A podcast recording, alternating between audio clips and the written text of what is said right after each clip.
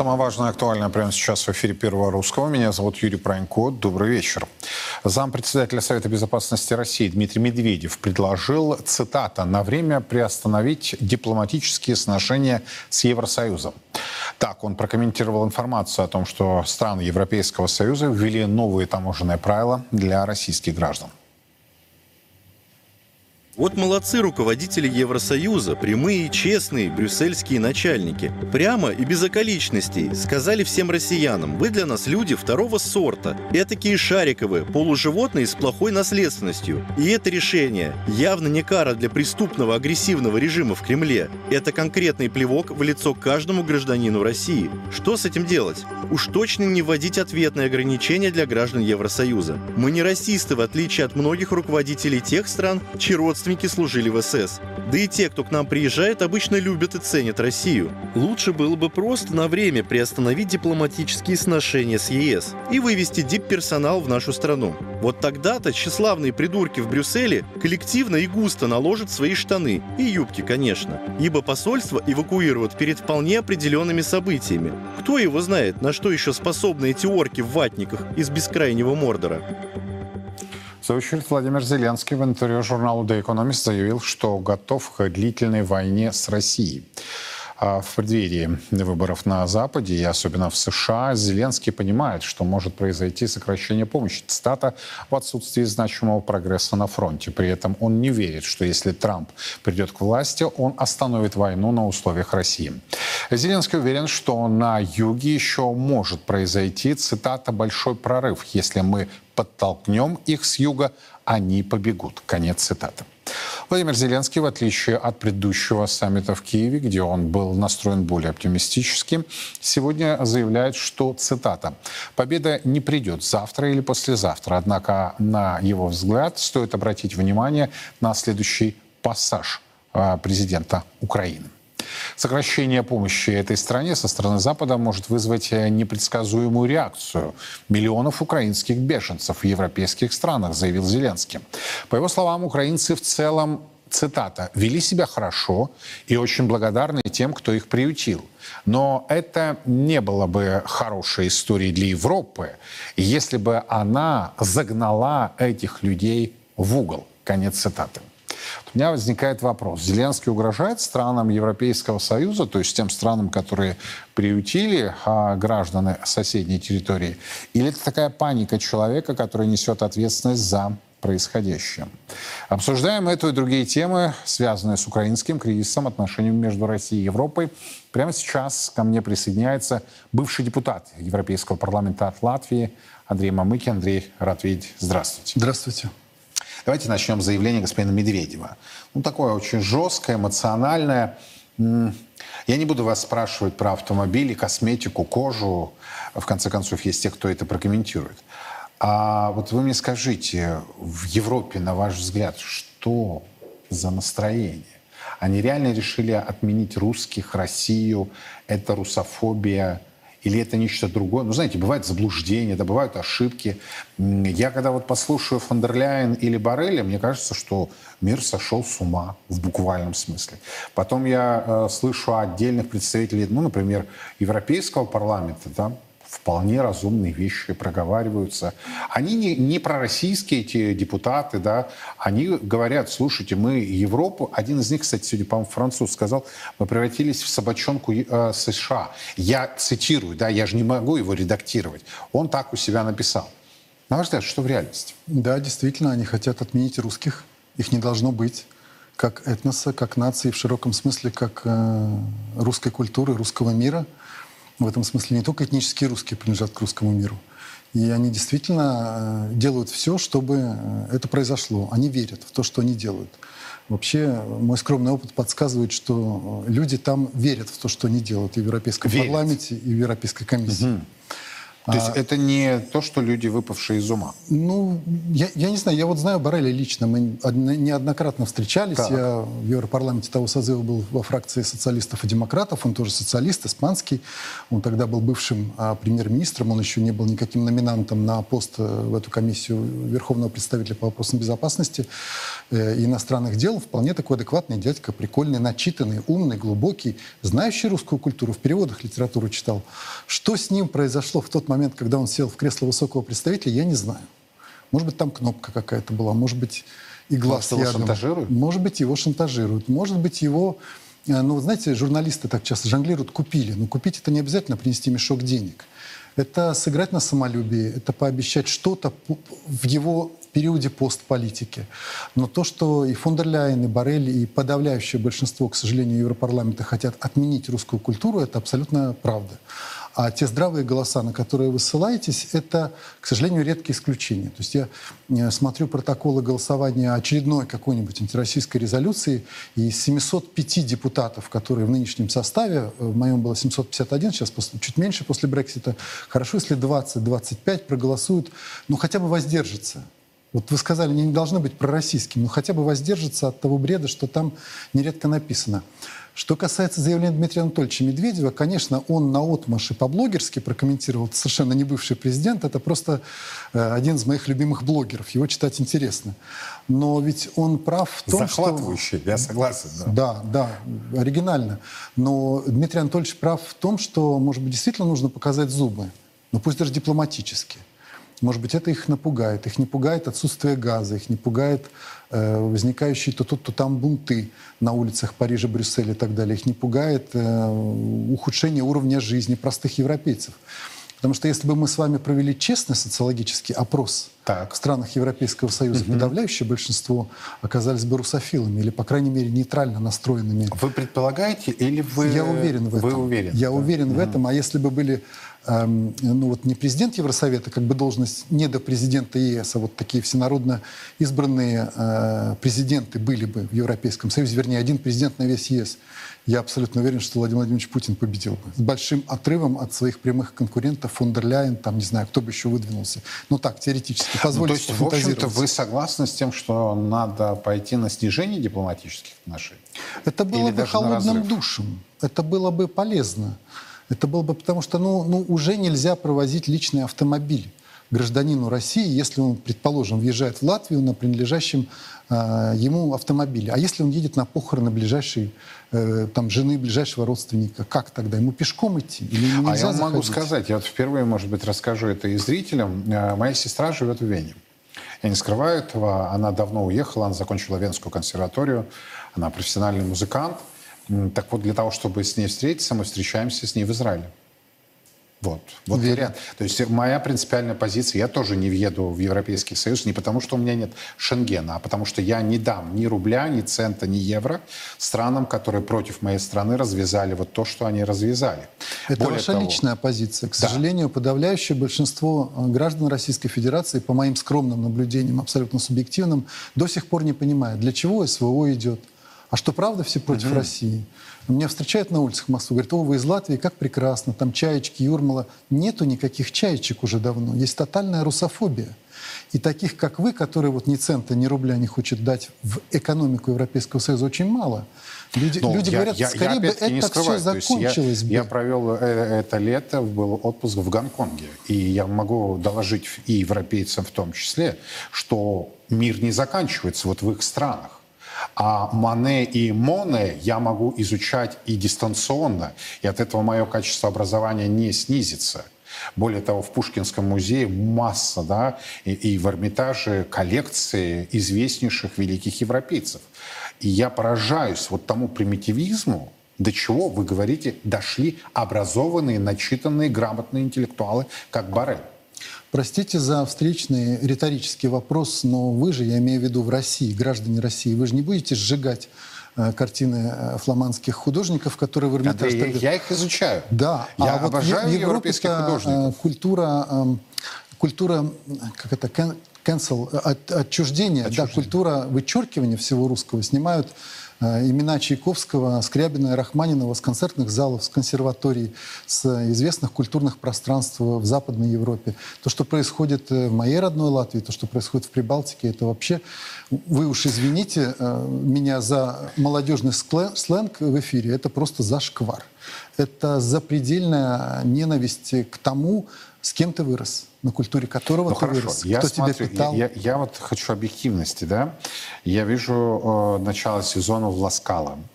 И я вижу, что Ласкало, несмотря на угрозы и критику, э, открывает сезон Борисом Годуновым.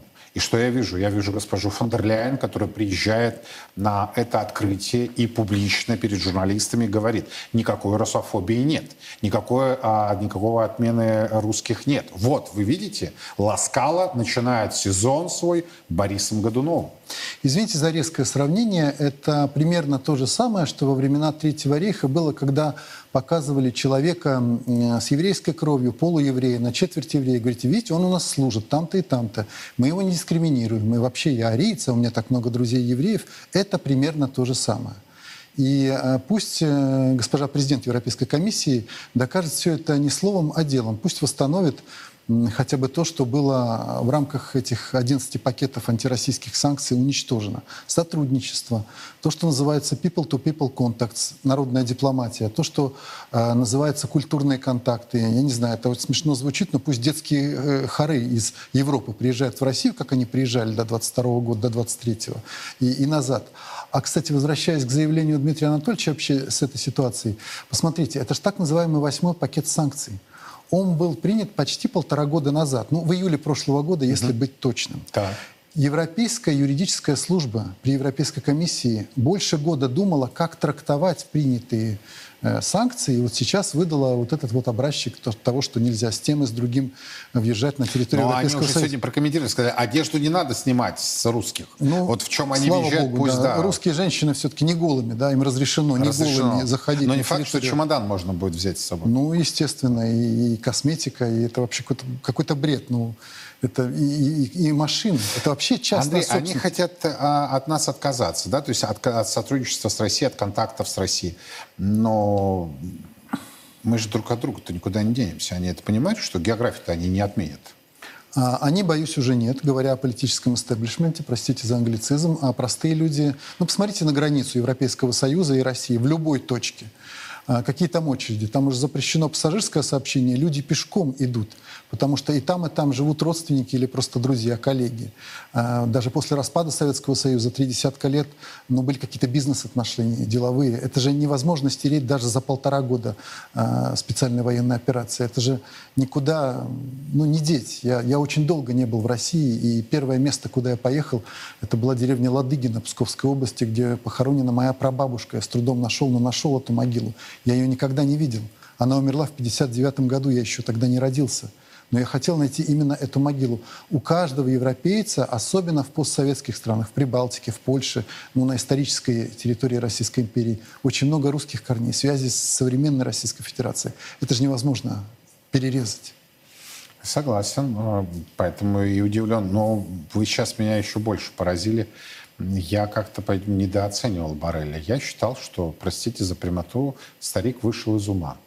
Ну, бывает же так вот. Ну, Ну, бывает, одно, если- да. если а вы мы говорите интеллектуал, то есть... э, Ну, если мы бы увидели его Хохмач. медицинское да, освидетельствование, может быть, уже и возраст. Старость А не фон. Ляйен, вот на ваш взгляд, это что за персонаж? Э, Это темная лошадка. Меркель, как вы помните, вынула ее как туз из рукава, э, потому что она была министром в правительстве Меркель, правда, недолго, даже их связывают такие дружеские или, скажем, приятельские отношения. Э, Но она никогда... Она вроде как вошла-то на старых европейских ценностях, когда она делала свою большую презентацию перед э, новым Европарламентом, я имею в виду в ноябре 2019 года, уже после тех выборов, Э, она говорила, что я многодетная мать, что правда, вот мой муж, вот моя семья, я вообще врач. Она же не говорила, что она делала аборты сотнями, а возможно тысячами. Она сказала, я, я врач, я медик, А, вот у меня хорошая программа, давайте бороться за чистоту природы. Так родился Green Deal, зеленая сделка.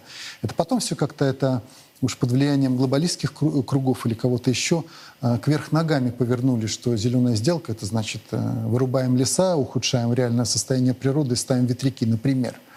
То есть это все было очень хорошо упаковано. Многие депутаты Европейского парламента этого созыва искренне поверили в презентацию фон дер Ляйен. А фокус еще в том, что э, депутаты не могут голосовать за каждого комиссара в отдельности. Они голосуют за номинированного президента Еврокомиссии и всех 27 на тот момент после Брексита комиссаров пакетом. Угу. Я не могу, как ну, в прошлом созыве, я не Да, мог да, да. проголосовать там за мою любимую Федерику Магерини, которая мне была симпатична политически, проголосовать против комиссара от маэстро де Валдиса Домбровскиса.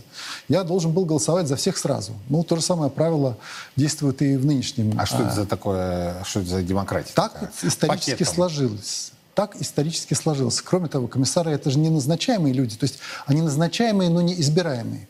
Если Европарламент еще хоть как-то криво-косо избирают граждане Европейского Союза прямым голосованием, то комиссию назначает национальное правительство, вернее комиссара от каждой страны. Ну, так сложилось. И э, эту систему, ну, скажем так, сдержек и противовесов европейских никто на данный момент менять не собирается. Вы знаете Зеленского? Я знаком с ним, но я э, знаком с ним до того, как он занимался политикой. Я знаю, я могу так сказать, Ага. хорошего и милого Володю Зеленского. Я совершенно не знаком с ним как с политиком. И ужасаюсь, конечно, всему тому, что слышу каждый ну, тогда день. мне еще вдвойне интереснее. То есть, как вы сказали, милый Володя Зеленский, да? То есть, это что был за человек? Ну, есть... Ну, А, тогда, я имею в виду тот вот человек. До своего похода в политику Да. я тоже был журналистом, работал на одной Так. местной рижской радиостанции, и мы очень плотно освещали каждый год, каждое лето в Юрмале в концертном зале Дзинтере фестиваль КВН. И, естественно, Зеленский со своей командой э, приезжал и, и общался с журналистами. У нас даже были какие-то неформальные там посиделки в кафешках, в ресторанах. Э, он меня немножко отпугивал тем, что он за сценой был очень нелю- нелюдимым, каким-то угрюмым и местами злым человеком. И сейчас, как мне кажется, эта злость раскрылась в полной мере, когда он стал президентом, и когда он, вопреки своему обещанию стать президентом мира и встречаться даже с президентом Путиным, если это надо, чтобы только остановить кровопролитие на Донбассе. Мы помним все эти заявления 18 и особенно 19 годов. По-моему, даже на колени готов был стать. Да, да, Я не говорил. знаю, встал он или не встал. Ну, это нам Но говорил он точно об этом. Говорил, да, Да. ваша правда. И превратиться в такого кровавого клоуна, это, в общем-то, уже э, прозвище к нему прилепилось не только э, у нас. Ну, давайте вот тогда обсудим эту персону уже с точки зрения тех заявлений, которые он эм, делает. Длительная война на истощение будет означать, что Украина потеряет еще больше людей, как на передовой, так и из-за иммиграции. Также для такой войны потребуется, цитата, полностью милитаризировать экономику, считает Владимир Зеленский. Об этом он заявил э, в интервью CNN, что, э, кстати, еще одно его заявление, счастливого конца в этой истории не будет. all of us want to have success. Все мы хотим, чтобы у нас был успех и счастливый конец. Во-первых, это не фильм, не полтора часа. Речь идет о контрнаступлении. Это не фильм со счастливым концом. У нас не будет счастливого конца. Мы потеряли много людей. Счастливого конца не будет. Мы должны это признать. Это вот Зеленский. А э, Петр Толстой, заместитель председателя Государственной Думы России, также высказал свои мнения и соображения по поводу украинского кризиса. В общем-то, э, прошелся он э, так же жестко. Давайте послушаем господина Толстого. Мне кажется, года два-три. Еще, да? Да. Потому что это не быстро. Это, это серьезное сопротивление, враг серьезный. И нельзя недооценивать то, что все-таки фактически сегодня все страны поставляют им оружие, материалы и так далее. На Украине ничего нет. Они сейчас воюют только тем, что им привезут. Поэтому, да, еще это, к сожалению, это время, это, это дорогая очень цена. Но это цена того, чтобы Россия не чувствовала себя униженной, когда э, русских людей заживо сжигают там в Одессе в Доме профсоюза. Вот. И когда русских э, в Донецке, в Луганске бомбят, убивая детей, там, попадая в детские сады, мы не будем этого терпеть. И, конечно, это очень высокая цена для бывшей Украины. Какая-то Украина будет, не будет какой-то Украины. Мне в данном случае это не, не сильно меня волнует, но мы увидим, сохранится она или нет. Но то, что это высочайшая цена, вот это их э, как бы желание сначала просто, так сказать, оказаться, ну, и с Россией, и с Европой, потом только с Европой, а потом стать антироссией, вот это вот вся, весь вся эта траектория, она, конечно, дорого им обойдется. Андрей Мамыкин здесь со мной в студии прямого эфира Царьграда. Счастливого конца не будет. Это Уже не будет. Уже не будет. То есть он дает себе отчет. Ну, понимает, что он конечно. сотворил. Понимает. Ведь, например, э, президент Лукашенко не так давно в одном из интервью сказал, что ему известно, что по-человечески Зеленский очень жалеет о том, что не может вот позвонить Лукашенко, что он связан по рукам и ногам. Я очень долго, просматривая телеграм-каналы, там прочие паблики, не мог понять, почему, э, выходя из автобуса, куда его привозит э, охрана, например, в Бучу, в очередной раз демонстрируя разложенные черные мешки и говоря о страшном русском кровавом там терроре, он делает вот так. А, так делает да? человек, который сидел в наручниках. Вот убедите меня, что я не прав, что, что я заблуждаюсь. То есть он настолько себе не принадлежит, он настолько скован по рукам и ногам, Что подсознательно у него вот этот рефлекс. я думаю, что в какой-то момент он физически сидел в наручниках под охраной британских бравых солдат, которые даже флаг Украины не могут на рукаве правильно, они кверх ногами, они желтым кверху его наклеивают себе. Обратите внимание, посмотрите за этим видео, очень интересно. Таких, таких э, видеофрагментов очень много, уже тысячи. А, Зеленский сам себе не принадлежит. И сейчас он понимает, что счастливого конца не будет. Он начинает уже это говорить, потому что он это слышит, вероятно, из Вашингтона.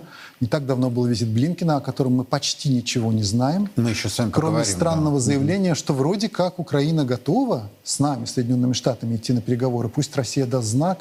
Очень странный сигнал от Ну, подождите, Андрей, тогда, коль скоро... о, У меня же есть э, то, как я расписываю Я сломал вам план сценарный, а Андрей, простите. э, мои гости вообще, я вам докладываю, господа, э, мои гости не знают, что я готовлю, в какой последовательности готовлю. Ну, вот э, э, господин Мамыкин, что называется, вскрыл э, один из э, наших, одну из наших папочек, да, как говорит президент Путин.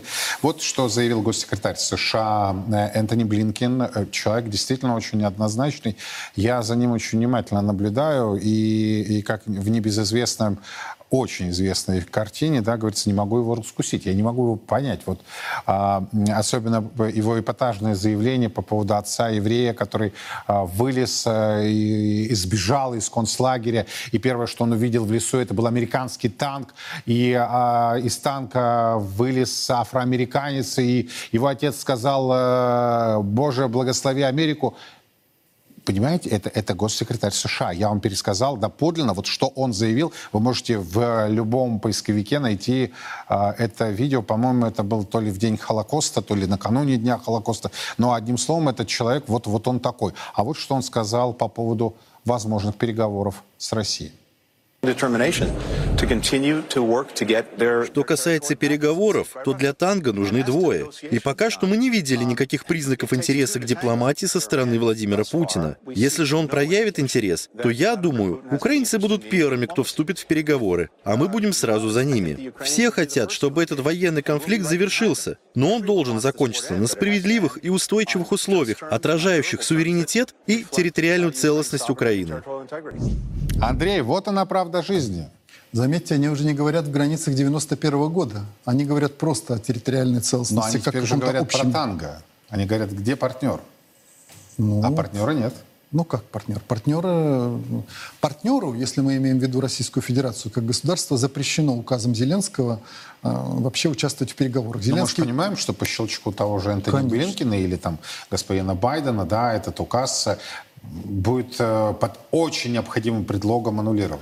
Видите, политика такая штука, что если ты очень сильно заблуждался и в политике натворил много э, неправильных вещей, тебе нужно как-то как политику выйти с этой ситуации и оправдаться, и сказать, что нет, на самом деле все так, вот как-то сохранить лицо, что называется. Блинкин пытается оправдать Сохранить лицо. И? Зеленский сейчас пытается сохранить лицо, говоря, что не будет хэппи-энда. И Блинкин, а на Блинкине давно уже лица нет. У него, посмотрите, абсолютно несчастные глаза. Он несчастный человек, он выполняет черную работу в команде э, на судне, капитан которого, мягко говоря, не в себе. Потому что Байдена я тоже видел на расстоянии вытянутой руки. Я еще депутатство. Он, он приехал, с, э, будучи вице-президентом США, в Ригу, выступил с речью, и, в принципе, любой приглашенный мог подойти, поговорить. Был такой старичок, но вполне себе крепенький и в здравом уме. Это вопрос про Барреля, только вот относительно президента США. Что с ними всеми происходит, как они садятся в это кресло? А что происходит с людьми, которые садятся в кресло президента Украины? Вот это же вообще меня озадачивает. Они до э, выборов и даже во время выборов, они говорят одно. Как только они садятся в это кресло на банковое, они преображаются. Вы же знаете и Петра Порошенко, насколько я понимаю. Я встречался с ним, да. Ну, В рамках делегации Европейского парламента, да, но я встречался. И особенно такая долгая встреча из всех была... а, Ну, у нас было несколько депутатов в июне 2015 года. А, Да, Но вот я разговаривал с разными людьми, которые с ним общались и хорошо знали. Э, Ну, Николай Азаров негативный дает оценку, такой вот хитрый политик, я так вот сформулирую помягче, да, про Порошенко. А Олег Царев э, говорит, что очень, безусловно, хитрый, но прагматичный такой бизнесмен, да. Даже сидя в кресле президента Украины, он продолжал вести разные бизнесы, в том числе с Россией. Это тоже для кого не секрет. И э, вот Царев говорит, если бы Порошенко продолжил президентство, то его бизнес-интересы победили, и никакого вот этого столкновения не произошло. А у Зеленского не было сдерживающего механизма. Вот с этим согласны? Отчасти да. Все-таки Петр Алексеевич умеет считать деньги, особенно свои. Он как-то бы э, перевел в плоскость то, что еще Ельцин много-много лет назад назвал, сказал фразу «не будем воевать, а будем торговать». Вот к Порошенко это более применимо. И вообще сейчас я на Порошенко смотрю как на, на, на вполне такого себе нормального политика по сравнению с тем, что творит Зеленский. Хотя я помню, что я думал о нем, и не только я, в 14, 15, 16 А вот, Андрей, годах. вы согласны с мнением о том, что и Порошенко, и Тимошенко, то есть такие ветераны да, украинской политики, э, которые за счет своей беспринципности смогли не просто выжить, но и сохранить определенный политический капитал, они находятся на низком старте. И как только они поймут, что Зеленский – это хромая утка, они его начнут рвать. Но и не только они. Они начнут врать, э, в- врать, рвать. Хорошая оговорка. Оговорка. Да. Вот, э, это первое, они не переставали делать никогда, э, врать в смысле. Но поддержит ли их народ Украины, страдавшийся? Народ с промытыми мозгами, народ, который верит, это в том числе история моей семьи, у меня родственники некоторые не разговаривают друг с другом, они там прокляли э, себя, друг Близкие друга, вернее, ну, дальние родственники, не близкие. А В феврале прошлого года это действительно страшно. Люди, которые выросли вместе, которые там играли вместе, которые любили друг друга десятки лет. И вот этот вот истрадавшийся народ, э, насколько, он верне... насколько быстро он вернется в состояние нормальности. Я не злорадствую, мне абсолютно жалко, как православный человек молюсь за них, потому что мне жалко этих людей. Но то же самое, кстати, в Прибалтике сейчас происходит. Промывка мозгов, как ни странно, происходит очень быстро. Мы даже не можем представить. А за счет чего вот работают эти механизмы? Ну, то есть э, и Зеленский, и Порошенко тем более, это продукты советской эпохи. Но Зеленский в меньшей степени, он все-таки моложе нас с Ну, вами. тем не менее, да, то есть, ну, не настолько он сильно моложе, чтобы не застать тот период. Он его тоже застал. Ну, ребенком, А подростком, вот, э, отроком. вот, вот слово «бандера» и «бандеровщина» э, для меня это ругательство. Это знак равенства с фашизмом. Как можно стереть этот знак? Объясните мне. Мне сложно сказать. Я даже не могу представить, как говорят э, англичане, мои ноги в их туфлях. Я не могу представить. Для меня трагедия была, когда упала Стелла в Задвине, в Риге в августе прошлого года нашего памятника, главного памятника Победы, а почти полтысячи памятников было снесено. И то же самое в Литве, и то же самое в Эстонии, и в Польше, и в Чехии. Я не могу это представить. Я не могу, как Зеленский, а, в котором течет еврейская кровь, мог предать своего деда абсолютно легендарного красноармейца, абсолютно храброго воина, который тоже э, ковал нашу общую победу, таких как дед Зеленского было миллионы, десятки миллионов. Ну как можно это предать? Я не понимаю. Да, э, ну, э, есть разумные голоса, которые э, это ставят не просто в укор. Я сейчас даже не буду дискурс вести по поводу там, заявления президента Путина, реакции в мировом сообществе, э, в медийном сообществе, реакция в Израиле, э, среди украинского еврейства. Ну, это меня очень много всего озадачивает. А вы мне тогда ответьте на такой вопрос. Марши СС – это же реальность в Прибалтике? Да. Это пожилые люди, да? Но их Или уже почти не потомки? осталось. Это уже их внуки, правнуки. И, люди вот считают, что это была а, попытка освободиться от советского, Да. от они- советской Они оккупации, да? Вот считают в той себя борцами за независимость. У них шевроны тоже были красно-бело-красного цвета и в 15-й, и а, в 19-й дивизии Вафен-СС легиона. Ну, в Латвии, в частности. В Но Эстонии они- то есть другая они не осуждают гитлеризм, они не осуждают фашизм? Ну, в общем-то, они гордятся своей службой, они считают это их героическое прошлое. А вообще, откуда, например, в Латвии взялась дата 16 марта? Э, Это тактическая победа нацистских войск Латышского легиона на берегу реки Великая Новгородской области. Тактическая победа. И тогда Красная Армия в этом бою все-таки потеряла достаточно много. Вот они, э, латыши иммиграции в 50-е годы в Соединенных Штатах Америки, создав свое общество, взяли эту дату за какую-то точку а, отсчета их новой истории. И стариков, а, ну, все меньше и меньше по объективным причинам. И идут их внуки. Но с внуками идут вместе министры, идут депутаты Сейма Латвии, Риги Когу Эстонии в другую дату. Это, это ну, Но, марш, не то- марш, то есть, можем подождите, спорить. А они, я вижу в их материалах, в прессе, я обязан просто это изучать в силу профессиональных да, а, свойств, а, делают равенство между фашистской Германией и Советским Союзом. Да? Там тирания, там тирания. Значит, там диктатор, там диктатор. Ну, не мне вам рассказывать, вы все эти Сговор клише тиранов. знаете. Да, сговор двух тиранов. Подождите, но и при этом они не замечают э, не просто сговор, а сотрудничество с гитлеризмом. Вот это как? Ну, они, поскольку боролись И со потом, Сталини- расскажите мне, пожалуйста, в какой период Латвия, Эстония и Литва были демократиями? Вот до того, как там появился Советский Союз. Ну, наверное, крайне небольшой период после 22 года, когда Латвия э, приняла свою конституцию. Совсем небольшой. Совсем небольшой, когда можно было на трех языках выступать в Сейме, на русском, немецком и латышском, когда были на трех языках названия улиц, когда немецкая община до сговора с Гитлером не была выслана из Латвии. В Эстонии похожая ситуация, оздейские немцы, я имею в виду.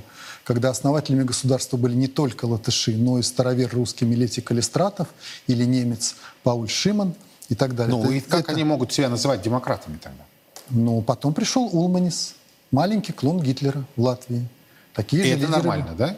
Ну, Это если я сейчас должен отвечать за политический Я, эстаблишмент Латвии, то Андрей, я хочу понять да. их размышления, да? Их То есть размышления, они обычно- да. Я читал большую книгу, э, она у меня есть в домашней библиотеке, «История Эстонской Республики». Ну, вот вы знаете, у меня сложилось такое впечатление, здесь вижу, здесь не вижу, это замечаю, это пропускаю, и вот так вот я прекрасно знаю, как такие материалы можно написать. Я профессиональный журналист, да? Но ведь это же ложь, по меньшей мере. Но вы же помните, бывает маленькая ложь, большая. И данные Росстата, да, это тоже. Не Росстата. Я хотел сказать просто статистики. Давайте не будем обижать. Ну, то есть, получается, э, идет манипуляция. Конечно, абсолютно. Вообще мы живем в эпоху пропаганд.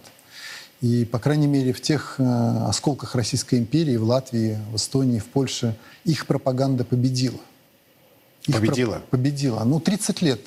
Э, мои, не только мои дети Почему вынуждены. победила? Вот почему? Потому что мы, и говоря мы, я себя причисляю к своему большому отечеству, Так. к России, э, мы не были эффективны. Мы не верили всерьез, что, что это даст свои всходы, что Украину можно так быстро заполоскать совершенно другой идеологией, что э, мозги молодых латышских ребят можно так быстро испортить, что они считают, что вот мои родители едва ли не с пистолетами ходили и отстреливали их родителей. Это современная латышская молодежь, это современная эстонская молодежь, школьники, которые уже, в общем-то, выросли в больших теть и дядь, и у них уже свои дети. То хорошо, они ненавидят Россию, они ненавидят русских, они ненавидят вот то, что находится на Востоке. А что они будут с этим делать? Ну, то есть наши границы проходят. Когда их бред наслушаешься, да, вот особенно на фоне решений Еврокомиссии или трактовки юридической службы Еврокомиссии, да, приходишь э, к такому изумлению и говоришь, ну, если вы страдаете шизофренией, страдайте без нас, да, то есть хочется тоже отгородиться. Я противник отгораживания, я противник изоляционизма, а, я противник самоизоляционизма, да, когда какая-то шизофрения происходит. Но ведь опускают-то железный занавес с той стороны, шиза косит с той стороны. Они это понимают или нет? Но, может быть, нужно дать им дойти этим путем до конца, до логического завершения?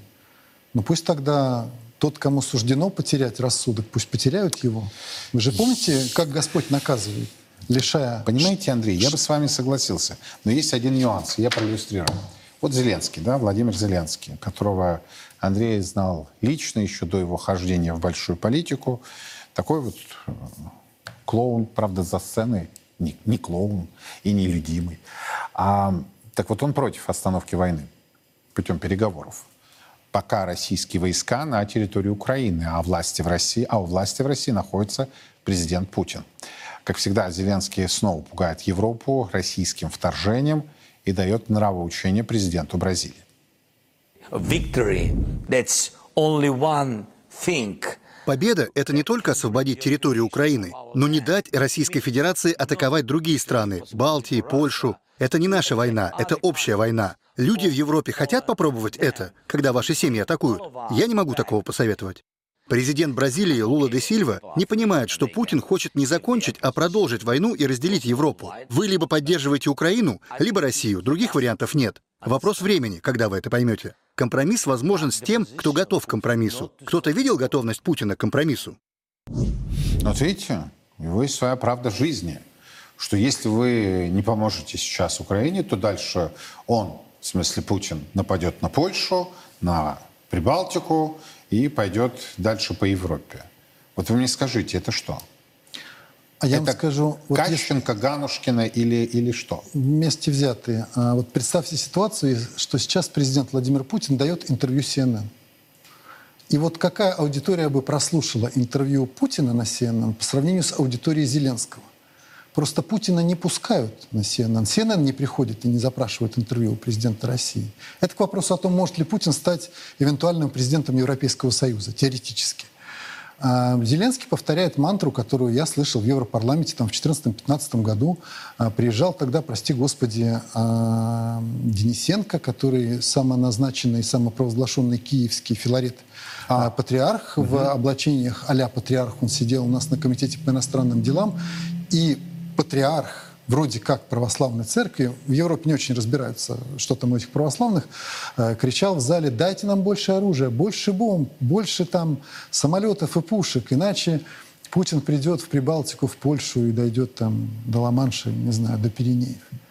То же есть самое. они Тут- верят в это? Они верят в это, и там есть благодатные уши, в Брюсселе я имею в виду. Множится это Микрофон. на деньги. Множится это на деньги. Мы, мы с вами Хороший читали бизнес. множество историй про то, как те или иные дельцы э, на рынке торговли оружием э, находят свои золотые жилы сейчас на территории Украины. Для них это просто праздник какой-то. Чем дольше идет эта война, тем лучше им и, вероятно, я предполагаю, президенту Зеленскому и его окружению. Это такой э, большой бизнес. Ну, бизнес, конечно, неправедный на крови и на смертях человеческих, но это бизнес, а деньги, как известно, не пахнут. Андрей, вы знаете, мало кто обратил сегодня внимание на это интервью, не вот в части заявлений там про Польшу, как он э, э, президента Бразилии учит жизни, ну ладно, он э, хамовитый, это я тоже вижу, э, как он сказал одному из своих бойцов, я что, тебе лох, да, ну и вот известное его э, видео с его высказываниями. Я хочу о другом поговорить. Фактически сегодня в этом интервью он стал угрожать Европейскому Союзу. Ну, это давняя тактика Он его говорит шантаж. о том, что если вы не будете дальше поддерживать вот его да, э, э, речь, если переводить, то в целом украинцы вели себя там хорошо, э, очень благодарны, это я прям вот его речь, э, благодарны тем, кто их приютил, но это не было бы хорошей историей для Европы, если бы она загнала этих людей в угол. Он себе отдает отчет, что он произносит на ваш взгляд? То есть вот этот шантаж. Думаю, что отчет уже не отдает. А Шантаж, да, это шантаж.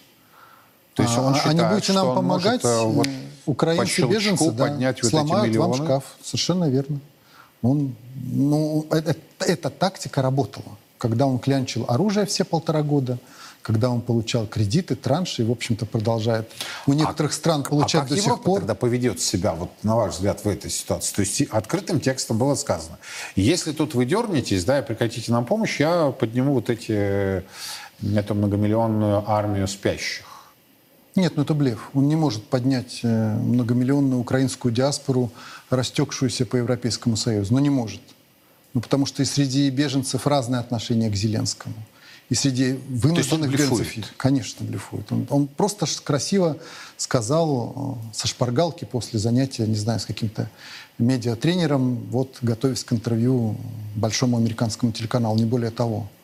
Это, это цитата, которая разлетелась по интернету. Я думаю, вряд ли это будет реальностью. Хотя, конечно, какая-то часть украинцев может пойти, значит, там забрасывать камнями административные здания в Варшаве, Риге, в Праге, не знаю где еще, но небольшая. А как вы считаете, вот э, европейцы устали от Украины? Очень уверен в этом. Каждый двенадцатый житель Риги – украинец, беженец, который бесплатно ездит в трамваях, который бесплатно получает жилье, который получает одежду, бесплатное образование и детский сад для своих детей, в то время как простые латвийцы и этнические латыши, и не латыши а, получили, например, за прошлую неделю на 22% рост тарифов на электроэнергию. За неделю. За неделю. Вот так тарифы могут расти на Могут 22%? расти.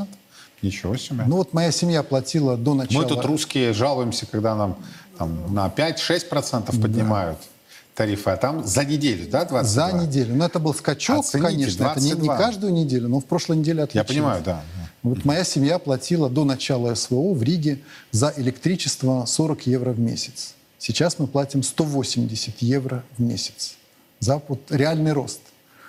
Э, Повышение цен на газ, падение качества жизни, повышение цен на продовольствие. И это же волна, это не только в Прибалтике, это и в Польше то же самое. Страна, которая производит много продовольствия своего, в отличие от Латвии.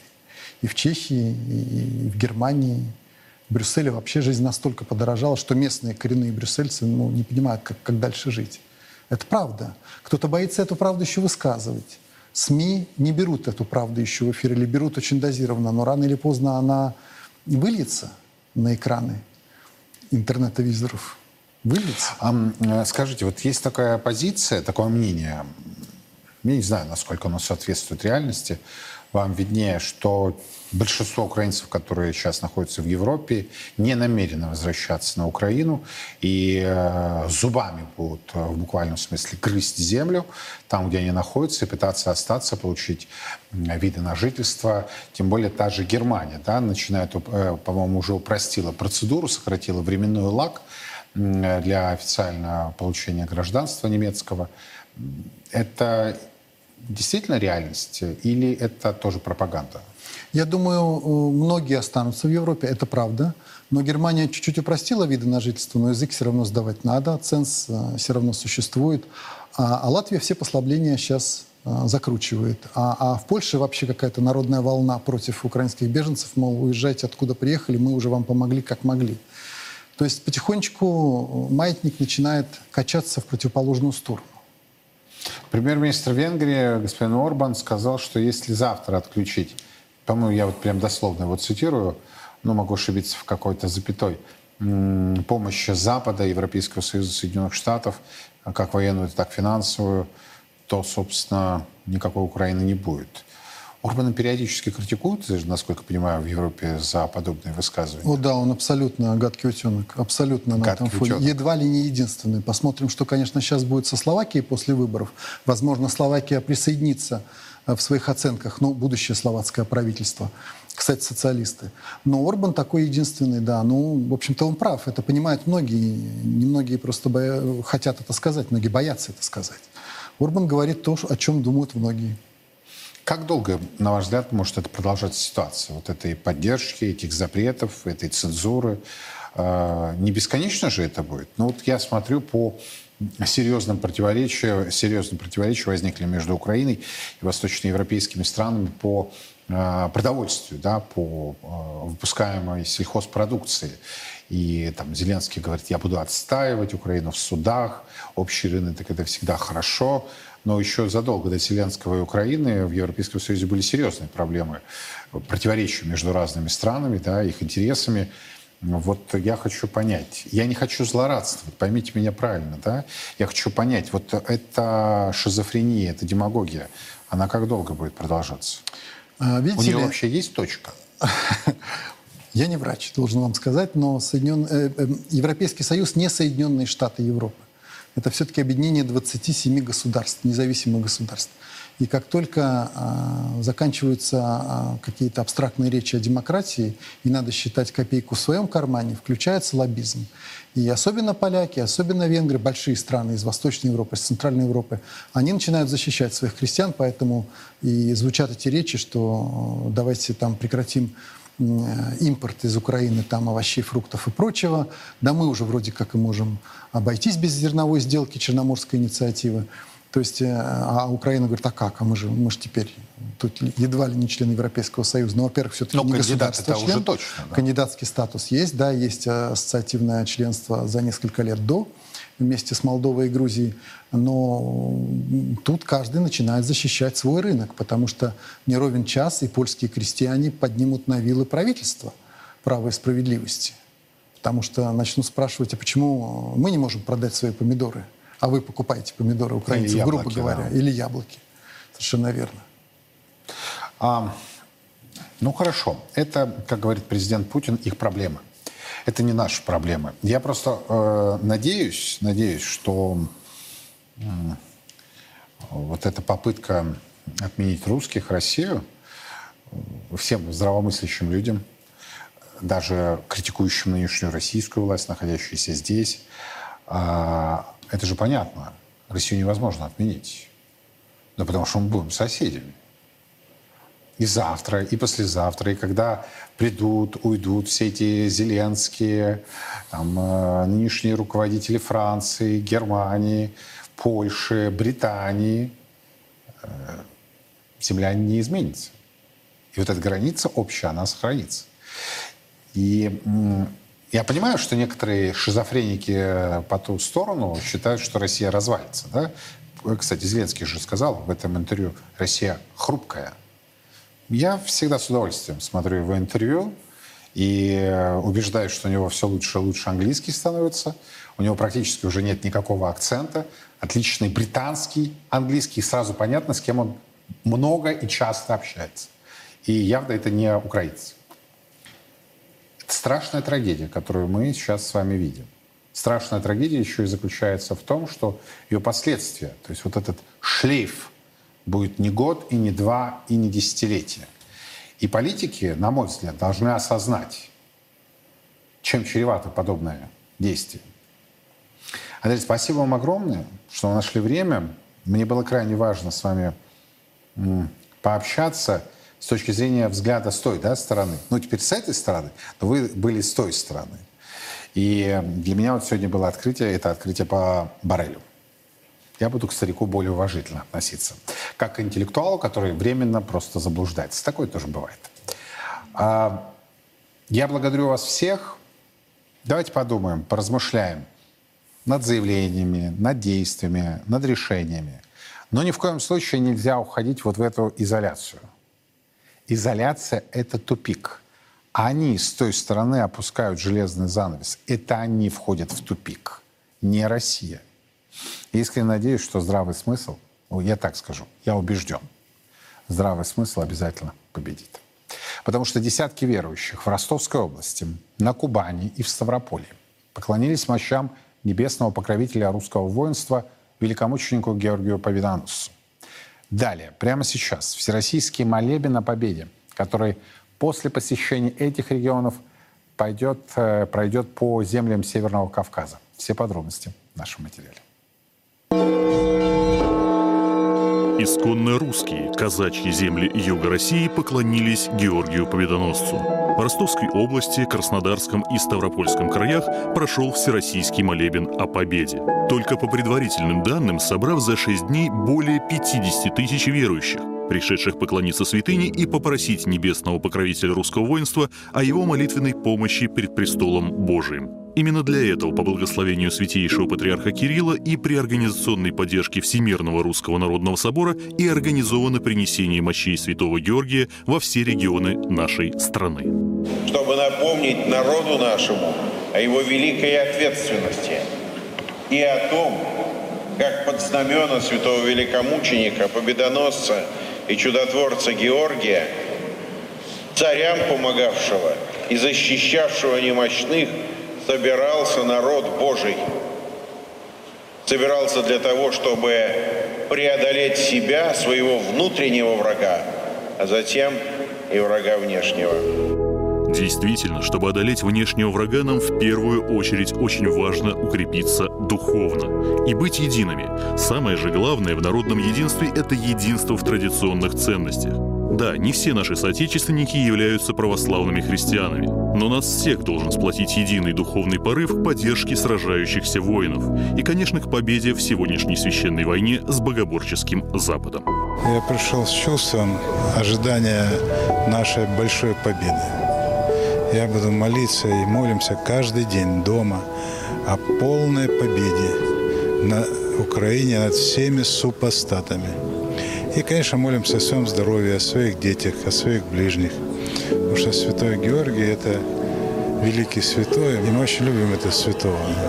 Потому что это великий, отважный воин, настоящий христианин, который сподобился Христу. Невозможно не согласиться с замечательными словами профессора Александра Шпакова. Святой Георгий веками помогает православным христианам, как в личных просьбах, так и в державных свершениях. Всероссийский молебен о победе продолжается. Уже в ближайшие дни святыня посетит республики Северного Кавказа, чьи славные сыны сегодня доблестно освобождают исторические земли России. Святые великомученичий и победоносчий Георгий, моли Бога о нашем воинстве и его победах. Во все времена и во всех войнах русские люди молились о победах наших бойцов их небесному покровителю, Георгию Победоносцу, в 100 городах 89 регионов России пройдет всероссийский молебен святому великомученику Георгию Победоносцу. Каждый сможет поклониться его мощам и попросить святого о помощи. Нет сомнений, молитвами Георгия Победоносца Господь защитит наших воинов и дарует нам новую, великую победу. Андрей Пинчук, первый министр госбезопасности Донецкой Народной Республики, герой ДНР, полковник запаса, доктор политических наук. Честно о спецоперации. Говорим, о чем другие молчат. Сила в правде. И только так победим.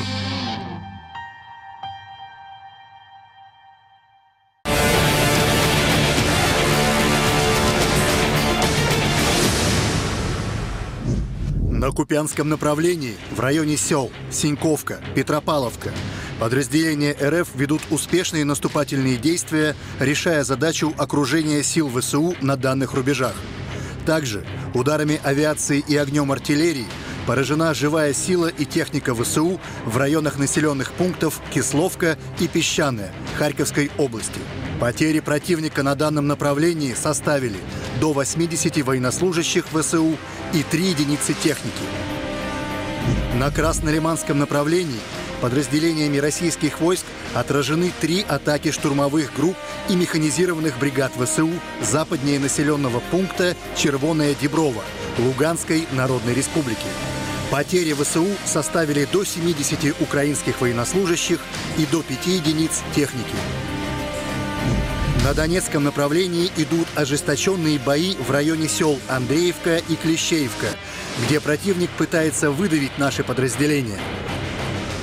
За сутки группировка российских войск отразила пять атак штурмовых групп ВСУ в районах населенных пунктов Авдеевка и Красногоровка Донецкой Народной Республики. Потери противника составили до 200 украинских военнослужащих убитыми и ранеными и до 10 единиц вражеской техники. На южнодонецком направлении нашими подразделениями отражены три атаки штурмовых групп ВСУ в районе населенных пунктов Новомайорская, Донецкой Народной Республики и Приютная Запорожской области. Потери противника на данном направлении составили до 160 украинских военнослужащих и до 9 единиц техники противника. На запорожском направлении ведутся ожесточенные встречные бои. Южнее Работина и в районе села Вербовая Запорожской области противник пытался безуспешно прорвать нашу линию обороны. Наши войска, совершив успешные обходные маневры, в районе села Новофедоровка создали угрозу окружения вклинившейся группировки ВСУ. Ходе ударов артиллерии и контрбатарейного огня было уничтожено до 145 украинских военнослужащих и до 10 единиц бронетехники. На Херсонском направлении в результате огневого поражения ВСУ за сутки уничтожено до 20 украинских военнослужащих и до 6 единиц бронетехники противника.